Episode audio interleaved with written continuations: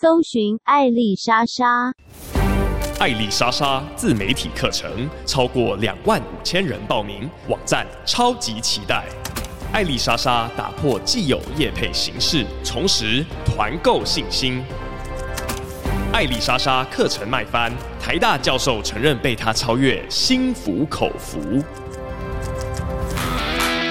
根据 Digital 二零二二台湾报告，台湾有将近九成人口每天使用网络，而且单日上网时间为八小时七分钟，比全球平均多出了一个小时。你想要在浩瀚的网络世界中占有一席之地吗？你想知道如何用自媒体在网络时代开启第二收入吗？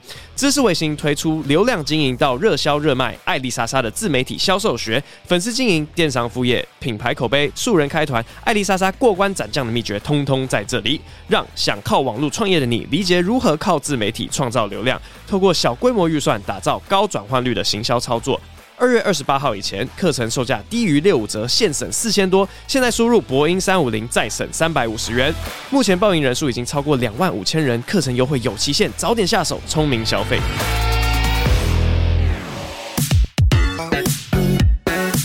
Hello，各位听众，大家好，欢迎收听最新一集的播音。今天，哈哈哈，哈，敲碗已久的来宾来到现场了。没错，他就是去年年底终于卸任，成为普通人的。掌声欢迎邱威杰先生。哎，Hello，大家好，是 哇，还有还真的有掌声啊！对，哇，我现场看到了一万名的观众。哇哇，那岂不就跟你的专场差不多了吗？啊，没有没有没有，这是应该是五月的那个小巨蛋专场。小巨蛋应该差不多就是一万人左右的。哎，我会开四面台。你会开四面台，对对对，所以其实是超过一万人，对对对，哇！哎问你，你是一场吗？我只能卖一场啦。可是，一场我我就问个问题好了，因为我们大家也都是有做过这种大型表演活动的，是的。你只做一场的情况下是可以赚钱的吗？不行，哇，就是就是刚好 break even，然后就我们就想算了，做个里程碑。明年再努力哇！好好好好，非常酷，非常酷，非常酷。我那时候听了以后觉得非常的震惊啊，因为其实小巨蛋这件事情，我很久以前曾经考虑过。你知道我为什么？就我那时候考虑的原因，其实是因为我有个好朋友叫迪拉，他曾经跟我讲过一件事。他说，如果你去小巨蛋办专场的话，我们颜色所有的这个演员，还有他的好朋友，他全部都可以，全部去，全部可以无偿来帮忙表演。哦，我后来突然意识到一件事情，你知道为什么他会说这句话？原因是因为如果今天我办在任何其他的场地，他们是看我的面子来的。如果是办在小巨蛋，他们会看小巨蛋的面子。啊、呃，对啊，对啊。我原本以为北流有这个功效，你知道吗？就我们第一年办在北流的时候，想说哇，这个应该听起来很酷炫吧？但北流太新了，他根本不知道这是什么鸟，然后就不会看北流的面子而去。哦，可能今年对比较好一点了。可是我我的感受是因为现在也越来越多的这个呃艺人，其实也都在北流开过演唱会了，所以我觉得他们可能心里也觉得他的这个里程碑感已经不算是一个天花板了。哎、欸，对我还没恭喜你，应该开头先恭喜那个开麦很很猛哎。超猛的，开卖第一天七千，很猛哎、欸！哦，谢谢谢谢谢谢，超级猛！我的写手杰克讲了一个注脚，他就说：“嗯、你现在赶快去变性，你就是台湾的喜剧天后。”哦，哇靠！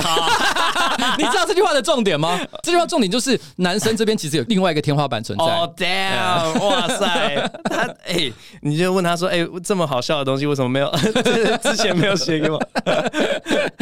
但我我觉得他这句话讲的是非常有道理，因为就是说，其实大家现在如果今天要做喜剧的话，大家对标的第一个对象其实一定是曾伯恩。嗯，因为曾伯恩就是大家就会问这个问题嘛，像我前几天去上中指通的节目，然后他们在路上呢去找一些陌生的路人，他们单纯就问一个问题，就是你觉得曾伯恩跟瓜吉哪一个比较好笑？哦，靠，为什么？好，然后呢？你知道我的意思吗？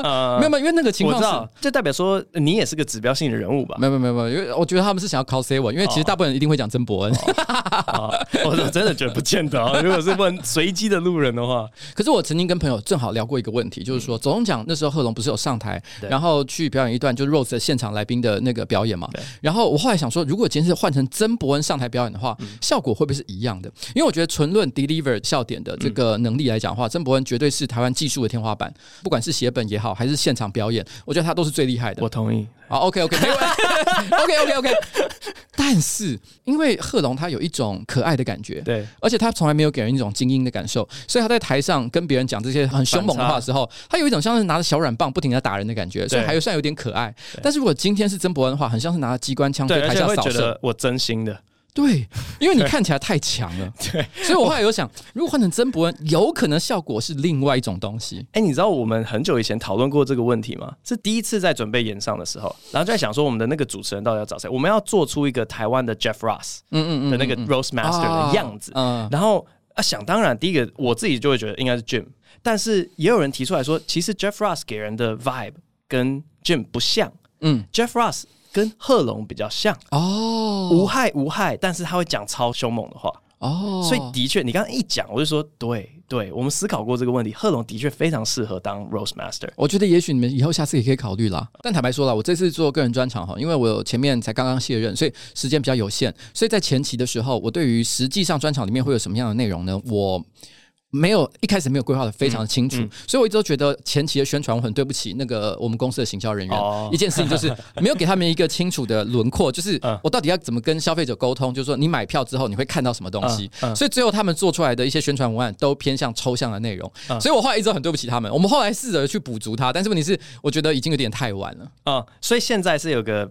具体清楚的想象，具体清楚的想象就是，其实我觉得我后来想到一个逻辑，就我觉得它应该要像是真心话大冒险的一个概念，因为我觉得观众进场来看，他应该想看两个东西，一个是他希望我可能从事政治这四年的历程，有一些话他们一定觉得我没有讲的清楚，可能有一些台面上的东西我讲，但台面下的东西在哪里呢？他可能希望我讲清楚，所以要讲真心话。可是同一时间也有很多我的粉丝，就是我不管你讲什么东西我都无所谓，我就是因为你我才来看你的，他们一定希望我复刻一些过去这四年甚至六年网红生涯当中我。曾经做过的一些事情，那、嗯、那他们可能很想在台上看嘛。譬如举来讲，加钢块，呃，钢块有点不太可能做得到，但是我猜他们一定想看，所以我一定要给他们一个机会，有机会可以看到这些东西。嗯嗯、所以我觉得，那真心话大冒险的形式呢，就是我可以讲真心话。如果不讲真心话的时候，我就要大冒险。大冒险就是大家可以看到啊，这个从来没有在现场看到，我终于在现场看到了。哦、OK，所以这个逻辑是这样。我觉得很多可能不太了解这个实物的人，可能会有一个错觉，就是说，如果你能讲十五分钟的段子，嗯、那你只要乘以四，就是个人专场。完全不一样，对，对你这跟这跟那个跑很多个两公里，你也不能就是随随便便十 K，配速完全不一样。对对对，而且又牵涉到一个问题是，十五分钟，也许你从头到尾只要让大家觉得好笑，大家就觉得满足，就可以回家了。嗯、可如果今天是比如说一个小时以上的一个表演，嗯、大家可能会预期你这个东西除了好笑之外，要给大家其他东西。哎，像比如说你的上一个专场，其实你想要讲双标这件事，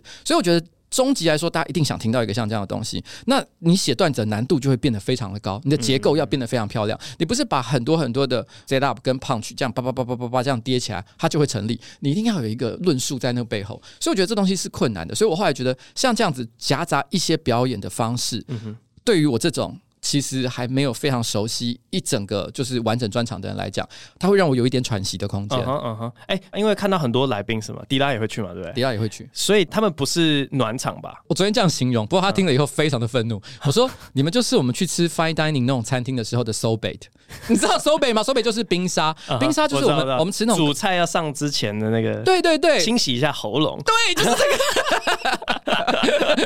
哎、欸，我以前 open mic 串场的时候更过分，嗯，类似这样的一个。存在，我会说是那个拍一片，不是男优在场跟场中间，他可能会软掉，然后要有人啊，有人帮吹，帮忙吹一下，他们是那个人吗？你这样说也是有点道理，会不会更不爽啊？谢谢你给我一个很好的这个，对，有一个更差的例子，对，更差的例子，所以 sorbet 是不是不错？对，所以我们想象中就是迪拉，然后那些来宾，还有包含我的政治。圈的一些同学，因为他们可能跟我有实际交手的一些经验，譬如像苗博雅，他可能就是我很密切合作的一个对象，所以我们在真心话大冒险的时候，我们就期望他，他可以真的讲出一些哦，可能大家比较没有听过的东西。哇，这个我超怕的，大家不怕表演的东西被延伸到真实世界，然后有什么后续的影响吗？其实也不是没有，因为其实你知道，我举个例子来说好了，像我们台面下各种各式各样的料，其实很多。嗯。但是问题是，有时候你讲了，你会心里想说，我真的要得罪这个人吗？比如说，我真的要讲台北市的议长，其实也是有角头的背景吗？然后，你知道我的意思，就是你会觉得说，哎，因为因为呃，我想想看，柯文哲曾经说过一件事嘛，他说他说基本上台湾有哪个哪个县市的这个议长不是黑道的。嗯。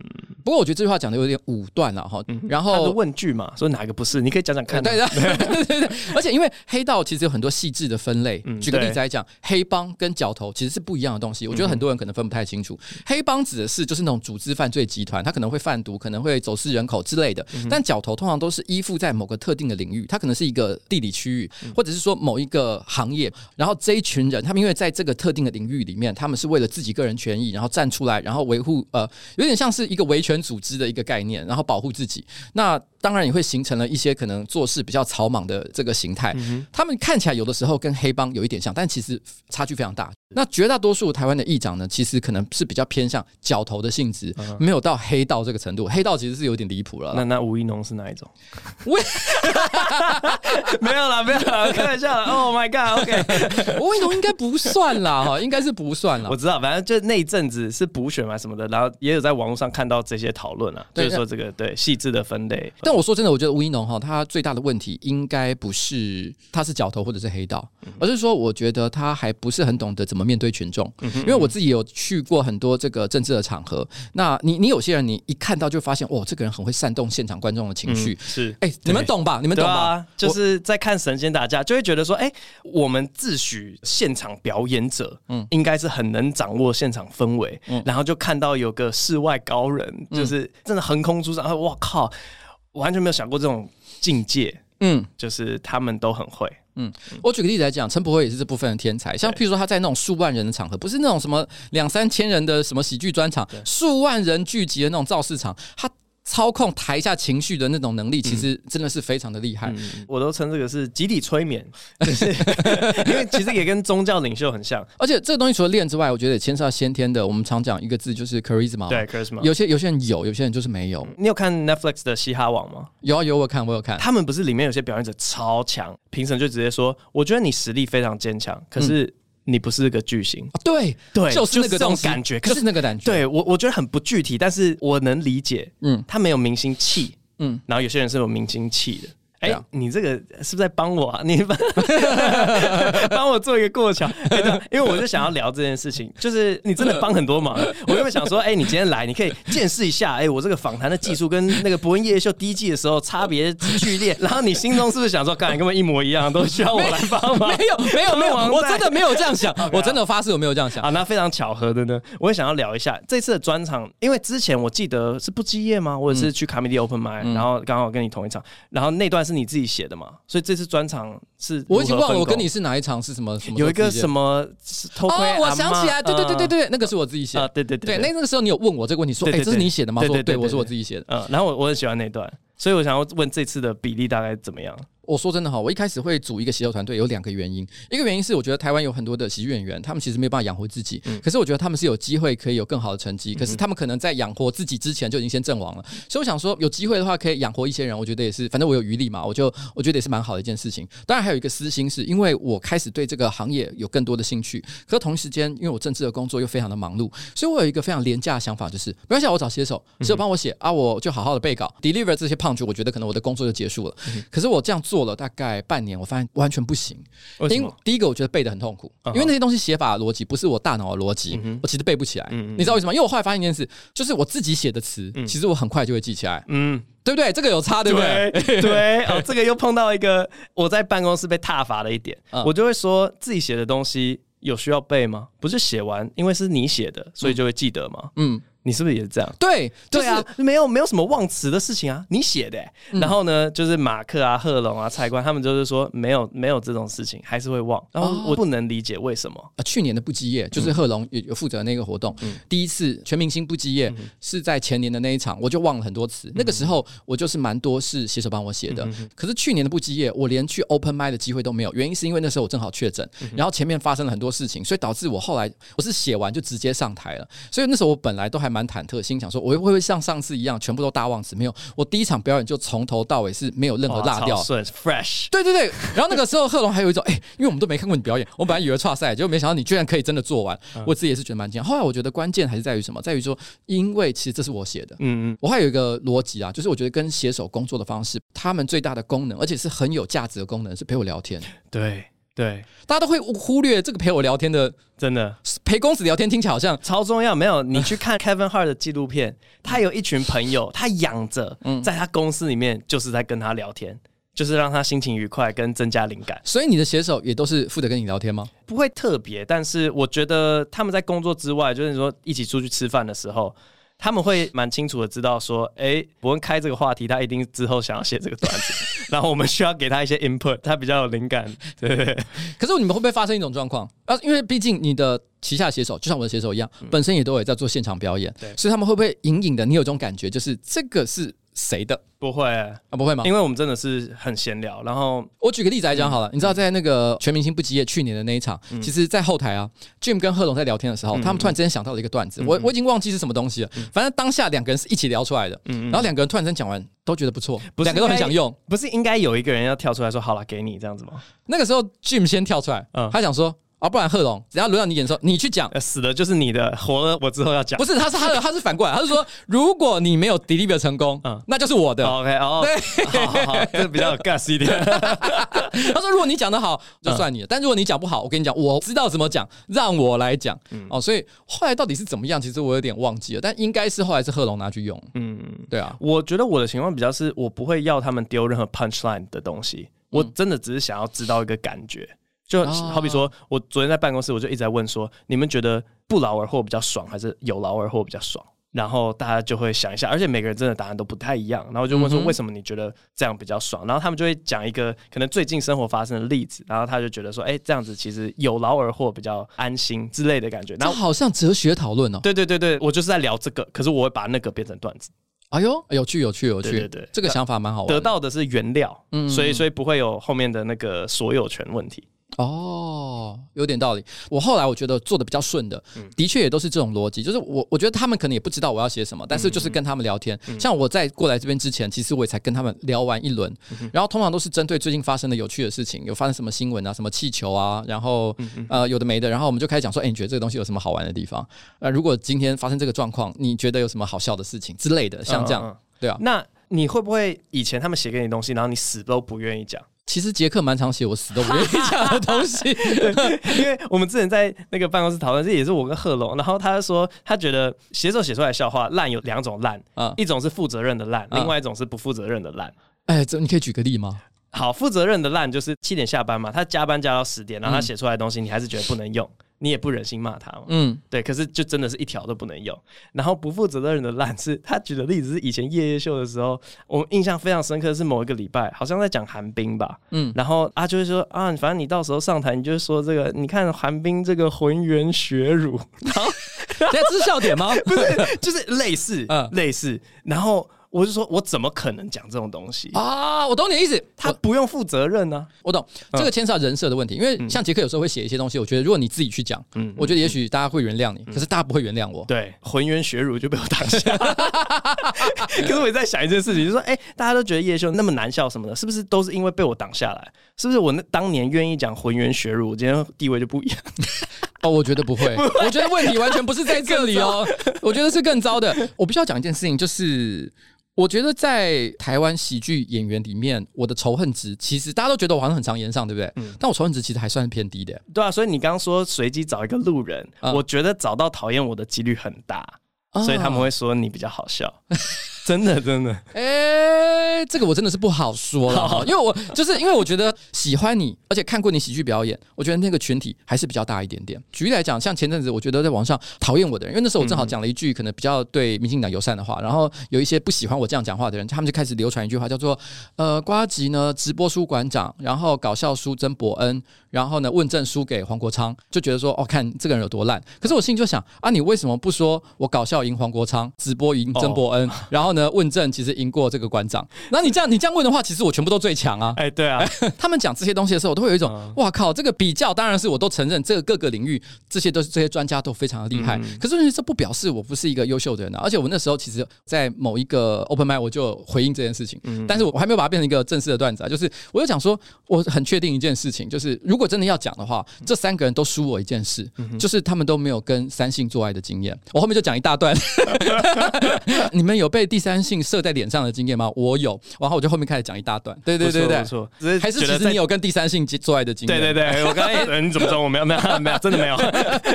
我刚刚想到是 I feel you，真的在我自己的频道下面，反正就是填充体嘛，把你的内格换成我的，我就会一直被别人说啊什么输什么的，或者或是在任何其他频道，真的是只要有一个说比谁好笑。嗯，大家就说比伯恩好笑多了，比伯恩好笑多了，在任何一个就是，我觉得务实的来讲，今天不管大家要说郑伯恩有多难笑，至少他是一个可以在小巨蛋办专场的人，卖一万多张票，然后呢，一张票超过三千六百块钱，你这时候还要跟我说，哎、欸，曾博恩其实不好笑，我觉得这句话其实超级没有逻辑的。哦，我要办，哎、欸，你办，哎、欸，对，哎，你到你专场前没有闭关吗？因为你卸任前一定超忙的嘛，我现在还是各种浮选之类的，我到现在都还是，因为你知道吗？哇，呃，下一阶段的选举马上就要开始，一堆各路人马其实都有在探寻我个人的协助或者是意愿，所以我其实很难去推掉所有的事情。但是我其实的确目前二月。我已经尽可能的排除掉我觉得不太重要的事情，嗯嗯，但是我留下来的时间仍然非常有限。我坦白讲，啊、呃，我觉得某种程度一定需要的，因为我前几年的表演也是，我如果可以空出两周，然后任何人都不要来吵我，我绝对会这样做。我只是说，就觉得台湾其实目前呃喜剧还在一个非常草创的时期啦，所以我觉得大家生存的方式就比较不一样。因为我前阵子才跟老 K 聊起这个话题，我们讲到说今天讲美国哈，美国逻辑是其实很多喜剧演员都是从写手出身，嗯、所以其实养一群写手团队啊，里面有几个有一天会变成台前的明星，这个是非常合理的一个路线。嗯嗯、但是你是如果今天是日本路线的话，因为日本的搞笑艺人，他们其实逻辑有点像是就是说，我就寒窗苦读，平常没有钱的话，我就去便利商店打工。但是你是我就要有一天去参加 M One 漫才的比赛，或者是可能让他可以出。头的机会，然后熬个比如八年十年，有一天他终于就是你知道在综艺节目上大放异彩，嗯、类似像这样。可是他们都有一个可成功的就是前进的路径，不管是哪一种。但在台湾现在最大的困难点是，我觉得没有成功路径。对啊，对啊。我觉得现在像你或者是 Jim 或者是贺龙，都是硬闯出一条自己的路，但这个路都是不存在的。是啊，是啊。所以其实从去年呢、啊，是从去年还是从前年啊，我就一直在一些莫名的场合一直在低估这件事情啊。就嘀咕是嘀嘀咕咕的那个，我我会去问那个 Comedy 争霸战的冠军们，我说你们得到冠军之后，你有觉得演出机会变多吗？他们说没有，然后我就说这样不对，因为任何以前的那种 street cred，你得到这个比赛的冠军，或者你参加这个 Comedy Festival，这些 credit 都是应该要让你更好接到一些工作机会，但现在的问题是上面没有工作机会让他们去接。即便他们得到了一堆荣耀，嗯，所以我一直都觉得说，在我的心里面了，我觉得伯恩的存在，或者是萨泰尔的存在，是一个很好的激励，因为他在这个市场上一直在那比较前面的一个位置。Feature 虽然我觉得他第一集不是很成功，可是后面他不断的修正，然后他也做出了一些对的方向。虽然我觉得他可能市场上，我觉得他还没有得到他应该要有的成功，可是我觉得他其实有做出一些我个人觉得还不错的东西。哎，我我要跟你讲一件事。因为你刚刚说萨泰尔的那个存在有有这种激励的作用是吗？嗯，我觉得大家真的是互相哎、欸，我好像之前没有跟你讲过，但是看完走中奖之后，我心里的 OS 就是干萨泰尔办不出这个，为什么？我真的觉得办不出来，不可能啦！你们大型活动也做这么多了，中间的影片超级好笑，跟串场表演 就是准备的非常的充足，所以在后来演上的时候。才会有一个说，妈的，我一定要办赢。那个时候，我我一定要做赢。那个时候走中奖给我心理震撼的程度。哦。然后我发我发现这个现象在我身上发生很多次。我在办双声道那年之前，我去看了那个木曜的演唱会。嗯。看完木曜演唱会，我说啊，原来办演唱会要这么的认真哦。好，那我明年双声道不可以随便来办，我一定要吹落去，我一定要。干赢木曜演唱会哦，所以双声道后半才会有这么多的音乐歌舞表演。对对对对，然后看完走钟奖，我靠！我演唱会之前我一定要弄一波屌的出来，所以我非常期待你的专场。因为我看完之后，我就说，我他妈的，我小巨蛋我一定要。哎、欸，我我自己现在是也也是很欢乐了，因为如果今天你是说在中小型的场地，然后呢一个人负责就是拼盘秀当中的一小段，其实我已经做过很多次了，所以我觉得我应该是游刃有余。但是问题是，我觉得现在要做一个像这样，我其实自己我坦白说，我自己都还是有点紧张，对我来讲是一个未知的历险，因为。我觉得在做这种喜剧表演的时候，你这个现场假设你你需要的能量是一百一百好了。嗯嗯你不能够只有刚刚好一百，你可能要有两百，因为喜剧是要有余裕才会好笑。如果让人感觉到你其实是勉强在应付这个场合的话，嗯嗯，那个会对观众会感觉得出来，他会为你紧张。对 对，你不能让他帮你紧张，你要从头到尾都看起来就是小蛋糕一块。嗯，哇，我心里就在想，我真的能够把它变成小蛋糕一块吗？但是这个东西我一定会尽力努力的，请大家相信我。所以，如果那个大家还没有买票的人，如果你们对四年的总结的一个政治专场有兴趣的话，请你们到 KKTIX 上面搜寻“吉掰感谢祭”，吉呢就是瓜吉的吉，掰是拜拜的拜，吉掰感谢祭，你就可以找到这个表演了。谢谢。好，感谢瓜吉，祝专场顺利。好，谢谢。One, two, three, four. 接下来进入 Q&A 的部分。第一位大爱喜剧的紫色酷炫宝贝，我怎么觉得是演员呢、好 好奇婚纱的统计结果，前一阵子有到 Two Three Comedy 听 Open Mic，听到博恩在统计女生是不是因为婚纱才结婚。我回家思考了一阵子，觉得好像真的不无可能。感觉婚纱就是一个女生的仪式感，也会思考说，既然都可以做濒死体验了，是不是可以做一个模拟婚姻的体验，就不会有人为了穿婚纱才结婚了。另外，在听到博恩在统计这个问题的时候，同时在想，这是不是博恩其中一集要讲的单元呢？希望没有破梗。好奇想问博恩统计的结果还有想法，谢谢，祝伯恩一家身体健康，兔年新年快乐，感谢你。这个完全就是暴雷到一个不行，这不是 podcast 的主题，这是我自己觉得可以发展的段子。然后那个时候真的是在做民调的一种感觉，我直接讲啊，我觉得女生为了婚纱来结婚啊，有够智障的，就是那个是影响整个下半辈子的决定啊！你怎么可以为了一件衣服，而且那件衣服说实在有那么好看，有那么好看吗？男生不会为了西装结婚，你知道吗？因为我们平常可以穿非常接近西装的东西，可是为什么女生为了一件婚纱啊？算了算了算了，我等下被踏伐。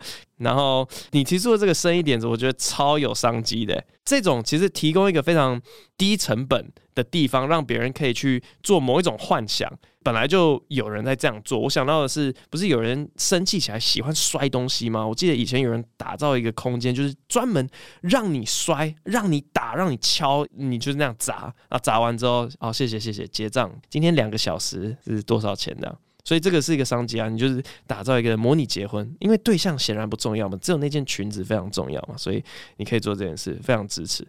好，下一位，Oh my God，Oh my God，我看到标题我不敢，Oh my God，OK，、好、被停权的可怜账号，对于大嘻哈二。神经元的创作，伯恩您好，不知道伯恩有没有看到大嘻哈时代或者认识里面的选手？最近在阅览社群平台的贴文时，突然看到一篇针对神经元的创作，里面一句歌词：“想要念医学系的你，大考分数得破表。”有人成了一点三五，还是没我高。发表这样的评论，我知道它不能代表台大医学系的所有，但我很遗憾，族群友善意识再次被丢到垃圾桶。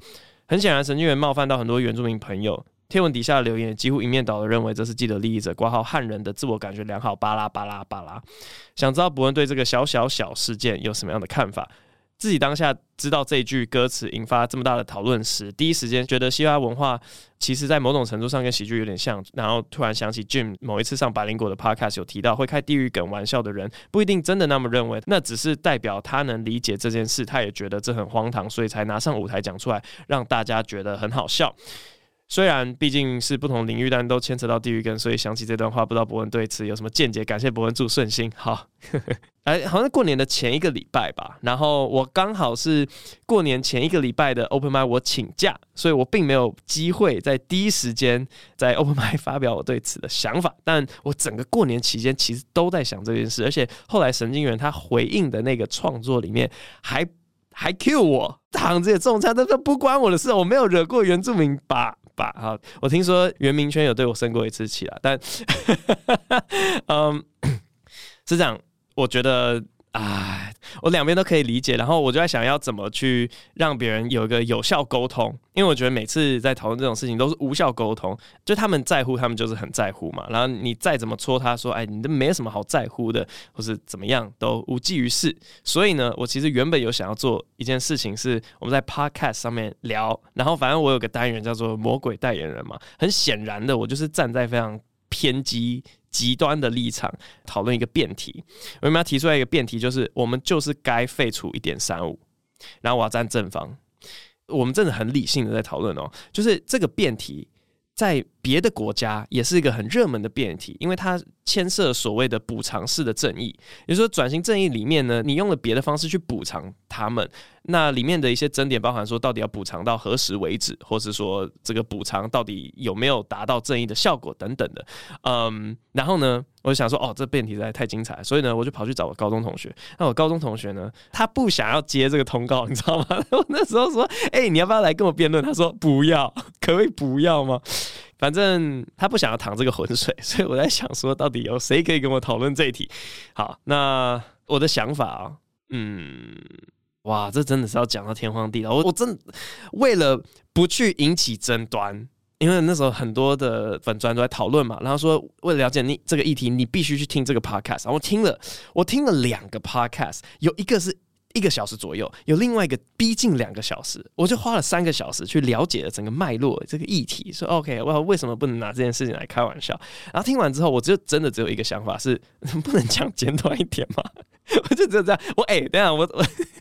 但这真的很复杂，要讲很久。那我自己会希望说有个二十分钟的男人包，所以我才想要做一个这样的 podcast，并不是说我想要消费这个主题或什么样的。我只是想说，如果你要真的很重要，真的想要全部人都理解的话，有效沟通的方式应该是要好消化。你没有办法期待每个人像我一样花三个小时去了解脉络。虽然我相信对大家来讲很重要，但是这个社会大家都很忙嘛，所以啊，哇，这。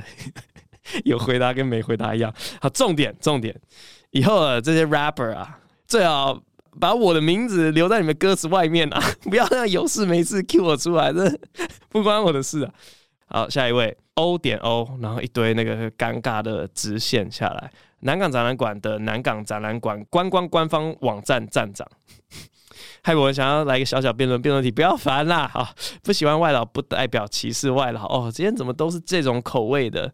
是怎样？这个过年前大家都在搞这一套，外劳总是哇靠！但是他写啊，这个是他写的那个留言，他说外劳总是讲话大声、无理又有超重的味道。当然不是每个外劳都这样，但大多数都是。我并不是一开始就不喜欢外劳，而是经历过好几次才开始慢慢不喜欢。没有人会喜欢喧闹、无理或是影响他人的人，像是开扩音讲电话的老人、吵闹的小孩、搭火车不买票硬要坐别人扶手上的八加九、香水喷超重的熟女等等，我都超讨厌。刚好外劳就是集上述之大成，所以让我更不喜欢。但完全不是歧视，也没有双标，因为我本身对于这样的行为就非常不认同。想问博恩，觉得这样是歧视吗？谢谢博恩，博恩真的很好笑。OK，好，我只能说就是这种言论啊，才让我被讨厌。你就说你讨厌那个行为就好了。我觉得你后面的名词都是多余的。你说开扩音讲电话，然后你后面就偏偏要加的老人，为什么？难道开扩音讲电话的年轻人你就不讨厌吗？你讨厌嘛？然后吵闹的小孩就不要说小孩，就说吵闹就好了。然后搭火车不买票，硬要坐别人扶手上的八加九，其实我原本根本没有这个印象，你知道吗？你不用后面硬要加一个名词嘛，而且你的名词就跟我的既定印象不像这样。好，所以就回论你的辩题啊。如果你后面硬要加一个名词、一个族群的话，你就是歧视，因为这就是先入为主。你把一个群体只是因为他们的某一些先天不能决定的东西冠上一个，他们后天你就觉得他必然有这样的行为，这个在定义上应该就是属于歧视啊。Bam，反省吧你。下一位，JT 六 TW。科技业鲁蛇想问博恩，平常是用中文思考还是用英文？如果是中文，回台湾之后过多久才改用中文思考东西呢？谢谢，祝博恩一家新年快乐。啊，非常好的问题。这个东西我会改变的。小时候在美国长大，因为真的英文算是我第一语言，然后回台湾之后，中文算第二语言。虽然我现在觉得中文才是我的母语，但是一开始小时候在美国真的用英文想事情，然后回台湾之后，我记得。你知道人生，你总是会记住一些小故事，然后那些小故事是会影响，就你也不知道为什么它那么的重要，但它好像在你人生中就会造成一个转捩点，一个非常大的改变。总之呢，回台湾，然后我小学三年级，我姐小学四年级，有一次我们放学回家，一起走路回家，我永远记得那个那个十字路口，它就是国泰医院那个仁爱路，然后要到二一六巷的那个十字路口，我姐在那边用英文狂聊她今天学校发生什么事情，然后我就阻止了她。我说 Shut up, shut up！我们现在在台湾，我们要开始练习用中文讲话。没有，我讲话不会讲，就类似啊，就是我非常认真的告诉我姐说，我们回到这个地方要开始讲中文了，不要在那边讲英文了。然后之后应该思考事情就是用中文，但是。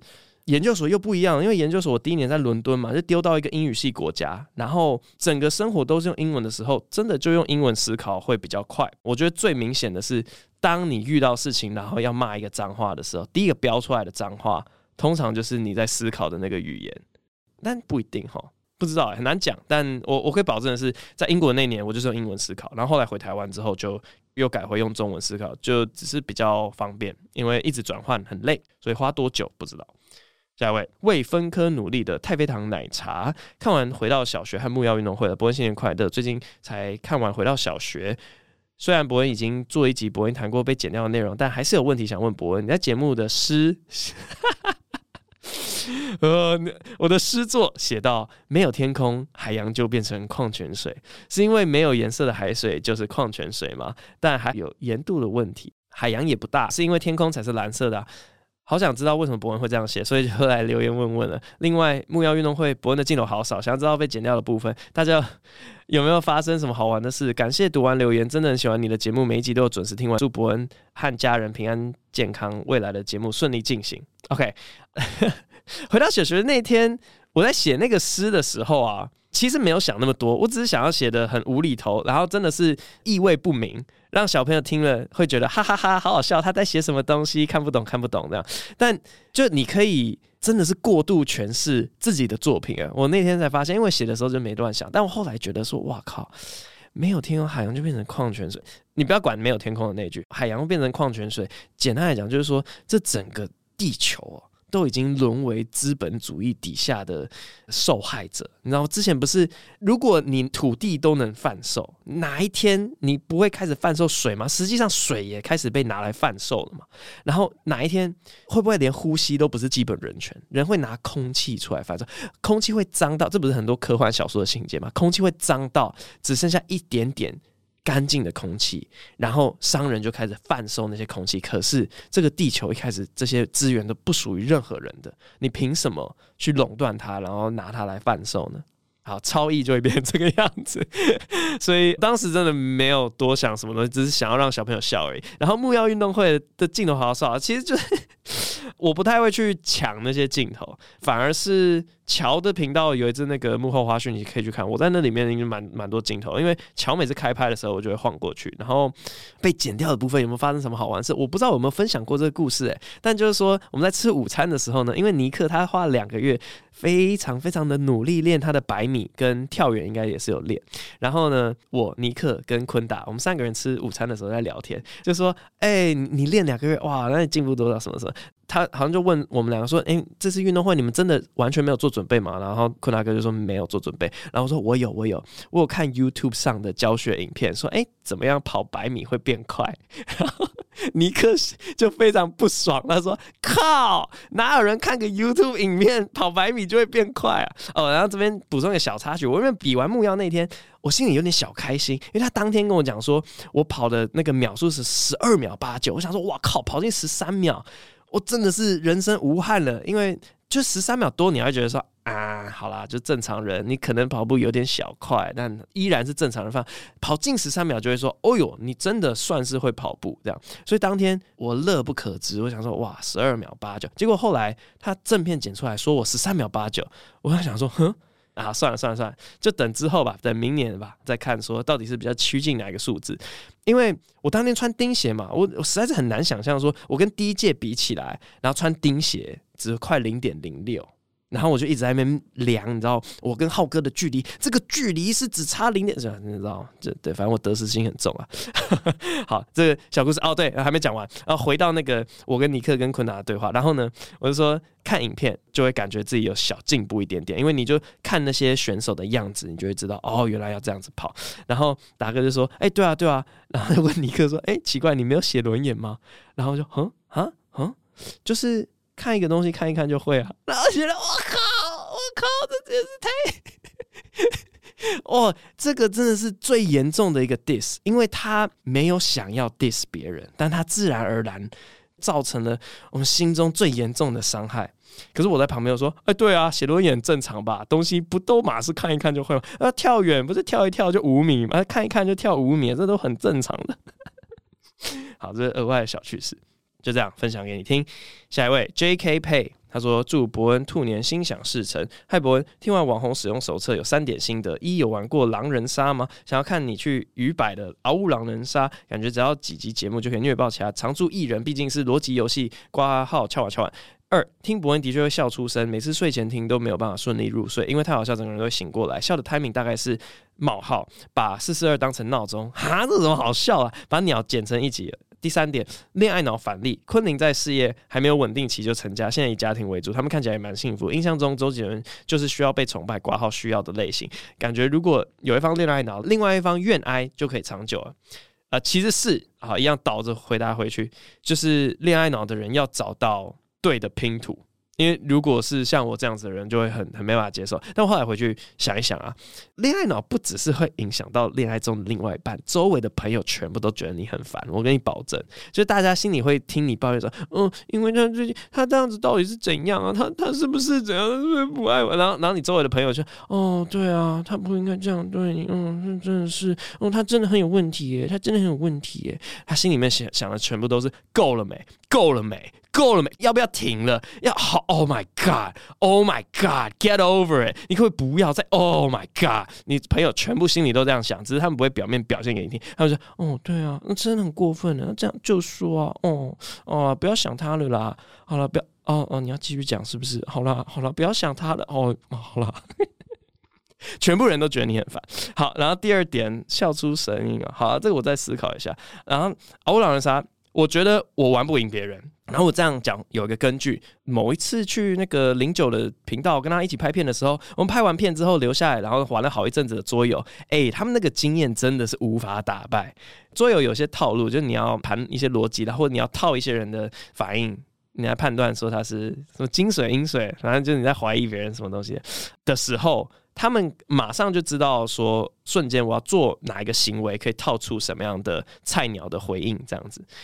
单论逻辑的话，我也不觉得他们逻辑有什么缺陷。你可能讲的是那些不是高玩的人，就是真的是通告的。其实我觉得都是经验的问题啊。我最近在看那个实境节目，其实也是因为百鬼玩家嘛，我真的觉得不难看。然后有一集的那个代理主持是孙生，孙生在节目上面讲那些东西，对，就是。你只要经验老道的玩家，你都知道要看这些事情，所以呃，玩游戏是这样子啊，我我就觉得还好啊。有一个要补充，就是那个网红使用手册那一点啊，我是上了综艺节目之后，我才发现说为什么会发生一些，就是玩游戏有些人觉得输了没关系，但是主持人觉得输了很有关系。因为我自己发现说，我玩游戏输了，我比较有劲头。你有发现吗？我在《天才冲冲冲》里面，我因为输了，我可以被惩罚；我在惩罚里面，我可以做笑点，所以我宁愿输。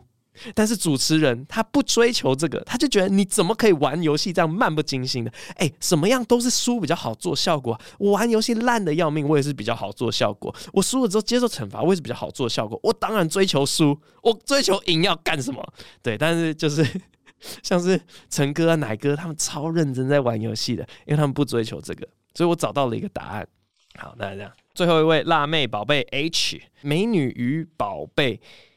自由打不一样，让我很难念。好，嗨，博恩，过年期间你在天才冲冲冲看到长得很像你的人，才发现，哎、原来真的是你。很好奇你的聪明伶俐跟快速反应是否在当天游戏中觉得很没挑战性，或是觉得怎么有有人反应这么慢这么笨？挂号玩游戏的时候很笨的人都会让我不耐烦，破坏游戏的顺畅度。当下有没有出现一些奇怪的想法，提升游戏的难度？博恩之前有提到笑的原因是因为剧情被翻转或者讲出来的话在我们预料之外。问好奇，有人做鬼的人就能让人笑出声，想要问这样让人笑出来的原因是什么？为什么你的段子我打从心里觉得幽默有趣，并能认同你的观点，但笑不出声音？但每次听你学鸟叫，就比较容易喷笑出来，而且我也没有听过那些鸟叫声，没有比较的根据。完全不用铺梗，就是会大笑出来，这是为什么呢？谢谢博恩，希望有一天能观看你本人的鸟叫，新年快乐。OK，好，我中间有一度被羞辱的感觉，但 前面那个天台中声，我完全不觉得这些东西很难。我告诉你，在棚内超难，有够难，我根本听不到其他人在讲什么，真的。然后我觉得那个量词的那个。太难了吧？记得是什么一箱？这你还可以什么啤酒？然后有人会出什么三线？然后我说我靠，三线什么？尤其他如果出五线，你就真的很想要讲五线谱这样。可是你不能说五线谱，因为五线谱并不是谱有五个，它是一个你知道专有名词。所以我就觉得这个明明就超难的，在家里看。会觉得很简单，但到棚内就会觉得真的非常困难，所以我不怪其他人。然后提升难度不用，因为已经有够困难了。而且我有一个那个勾勾的那个游戏啊，完全感受不到那些道具的重量。所以转来转去，真的就是在一片黑暗之中，然后你也不知道你在做什么，反正就更加困难。如果它会有一点点重量的话，反而比较简单。好，那后面只能说翻转是笑点的其中一种形式，但是翻转之外还有其他做笑点的方式啦。然后你的这个的话，最直接简单的原因，因为我可以想到其实蛮多原因的，但是最简单的原因就像是为什么在一个演讲里面，如果讲者偶尔丢出一个笑话，大家通常给的反应会更大。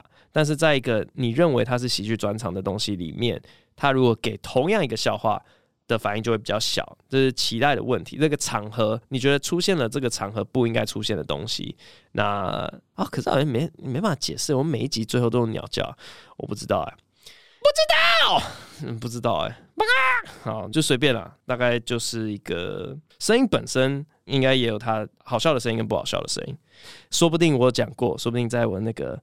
呃，线上课程里面有讲过，嘿嘿，好，推完艾丽莎莎，推一下自己。好，接下来进入鸟叫的部分。我们今天要学的鸟呢，是金门的一只鸟，然后它叫做戴胜，最近好像又飞来本岛。那我们再学一下戴胜的叫声，非常好学。戴胜的叫声就是三声非常短促的呜，呜呜呜，呜呜呜。好，大概就这样。金门人万岁！这集播音录到这边，下一集再见，拜拜。